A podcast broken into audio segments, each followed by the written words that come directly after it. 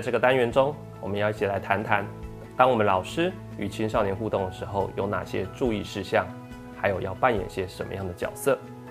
所以，我们今天会谈到三个重点。第一个是，当青少年的老师啊，应该扮演什么样的角色，发挥怎么样的角色功能是最适切的。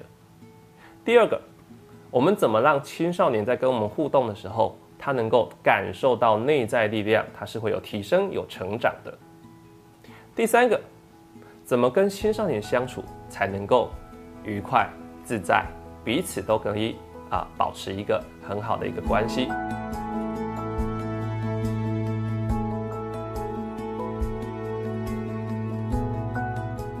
首先，我们来谈谈青少年的师长呢，应该要扮演什么样的角色呢？当一个国中、高中的老师，我们呢在孩子的生命中扮演什么角色，真的能够帮助到孩子呢？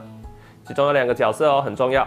第一个叫踩刹车的角色，第二个叫给予力量的角色。好，什么叫踩刹车的角色呢？就是呢，青少年一般都很冲动，很容易呢做一些冒险的事情，常常可能会呢呃去伤害到别人或伤害到自己。这个时候，他们可能没有办法那么及时的帮自己判断，那我们当老师的就得要能够警觉，然后帮他们踩刹车。有的时候，我们呢可能在孩子即将要犯错的时候，我们要阻止他不要去犯；而更多的时候，我们要用讨论的方式，让孩子知道，可能呢你做了这个事情之后会有什么样子的后果。例如说，有一些社会新闻，我们都可以常常拿来跟孩子讨论。而在讨论的时候，不用立刻给孩子答案。因为你立刻给孩子答案，你会让孩子感觉到你在讲道理，孩子会觉得你很啰嗦。那你可以问孩子说，如果遇到这样子的情境的时候，哪边有问题？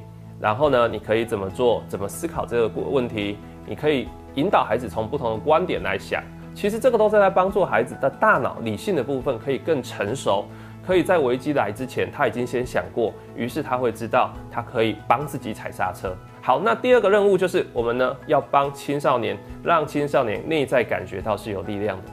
好，那你会说什么叫内在力量呢？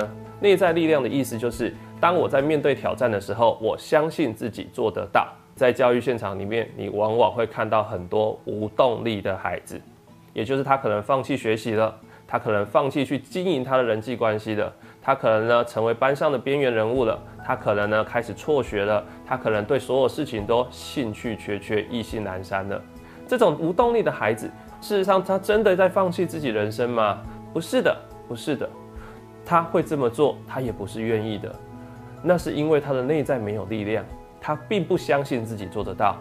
他不相信自己可以学得好。如果我不相信自己努力有好的结果，那我何必还要努力呢？所以，我们当老师的很需要让孩子感受到他是有力量的。各位老师，不要小看你的影响力。往往有的时候，你的一句鼓励，你的一个肯定，你对孩子一个呢不错的安排，让孩子有个发挥的空间，就让孩子的动力回来的。不要小看你的影响力哦。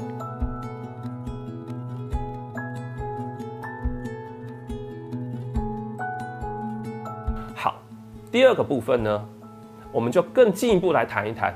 那具体来讲，怎么让青少年感觉到有内在力量呢？有三个在跟青少年互动的时候，你一定要常常做的，一定要常常回应青少年的技巧。第一个叫做多肯定，第二个叫做多同理，第三个要多信任。什么叫肯定呢？就是让孩子感受到自己是重要的。其实这就是在提升孩子的自我价值感。所以你常常要去称赞孩子。鼓励孩子，肯定孩子，要看到孩子做得到、有做到的地方。其实我们往往啊，会看到很多孩子呢做不好的地方。我们为什么会常常看到孩子做不好的地方呢？例如说他又迟到了，我们就希望他能够改进；例如说他作业迟交了，我们就希望他能够改进。我们会去看见，就是希望他能够改变。可是这个时候，孩子有的时候他就会说：“难道你只看到我不好的地方，我都没有好的地方吗？”对呀。确实，我们很多时候没看到，所以我们需要去改变我们的眼光，把那个眼光放在孩子有做到、做得到的地方，多多去肯定他们，而不是呢视为理所当然。不要视为理所当然，孩子很多好的表现，事实上是他很努力做到的，请你去肯定他有做到，而且他有努力，他有坚持，他没有放弃的那一面，这个就是肯定。第二个，同理，同理在什么时候会用到呢？在孩子挫败的时候、难过的时候、伤心的时候，这个时候我们表达同理心，可以让孩子感受到被理解。那被理解的好处是什么？你们之间的关系连接就会越来越紧密，于是孩子会对你有多一分的信任，也会愿意多跟你分享，愿意对你多一些敞开。那你会问，怎么表达同理呢？同理心的技巧其实就是两个步骤，一个叫做感同身受，一个叫做表达出来。什么叫感同身受？感同身受就是我能够站在孩子的位置去感受一下，当他遇到这个挫败的时候，他的处境的时候，他的心情感受是什么，然后用语言表达给他知道，让他知道我理解你了。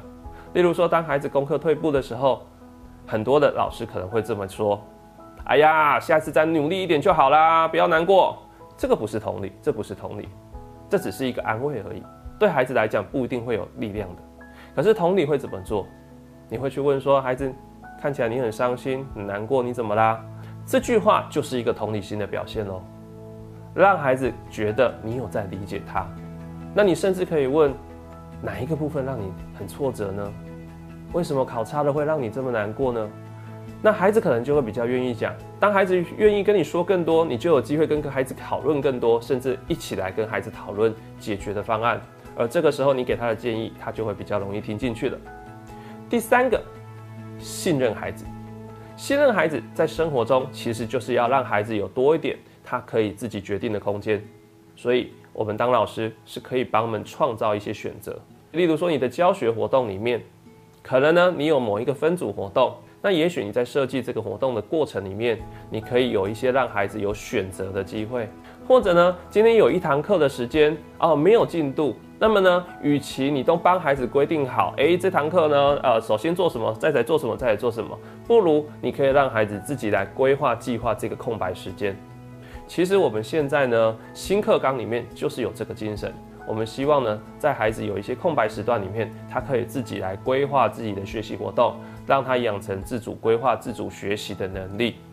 如果什么事情我们都帮孩子规划好好的，第一个，孩子会感觉到自己不被信任；第二个，他没有办法学到为自己的人生做决定、做规划的能力。所以他长大的时候，当他开始要独当一面的时候，他便不知道自己要做什么，便不知道怎么做。他甚至还会要求说，还会问你说：“那你告诉我怎么做比较好？”他也无法学到为自己的生活来负责。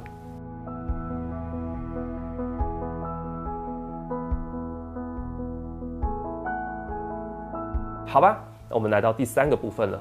我们要怎么跟青少年相处愉快呢？基本上三个大原则，三个大原则，视状况来使用。第一个叫保持距离以测安全，第二个是只管大事，放过小事，第三个是不到危急绝不出手。第一个保持距离以测安全是。其实青少年孩子啊，他常常会跟你呢会有很多的冲突。那么呢，其实要避免这些冲突，有一个很简单的方式，就是呢跟他要保持一点距离啦。好，不用呢很多事情呢都要呢跟他好像贴身的这样监控他。啊，稍微呢很多事情冷眼旁观一点点，在我们的了解范围之内就好。很多时候你要让他感觉到你并没有存在，但是需要你的时候，他知道你在。那这个就是一个最好的距离。再来，实际上。只管大事，小事很多时候会放过。那所谓的小事是什么？哈，例如说，可能孩子突然间跟你有一个口气不佳，突突然间跟你翻个白眼，其实这些都是小事啦。你可以呢，就轻轻的放过就好。那如果很多次孩子都是这样子的话，那还你还是需要跟孩子讨论。那跟孩子讨论呢，有一些技巧，我们会在接下来的单元再跟各位来分享。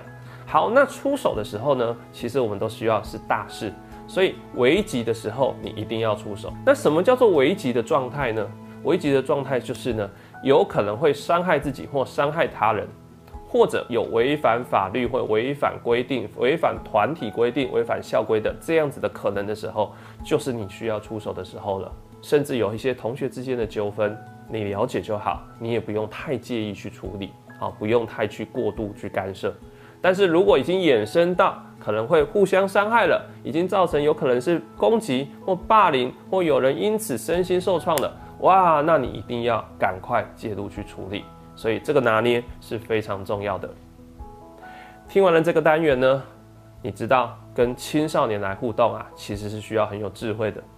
既要帮孩子能够踩刹车，避免他们做出蠢事，同时又要让他们能够感觉到有内在有力量，而且还要适时跟孩子保持距离，避免冲突对立产生。其实这很不容易啊，各位老师辛苦了。最重要的提醒是，你自己要能够先安顿自己的身心。如果孩子的某些举动或跟孩子互动时，你被激怒的时候，请你一定要记得先呢抽离一下，安顿自己，千万不要在气头上跟孩子互动，否则最后都是两败俱伤。安顿自己才是第一要务。我是陈志恒，智商心理师，让我们慢慢练习与孩子相处的更好。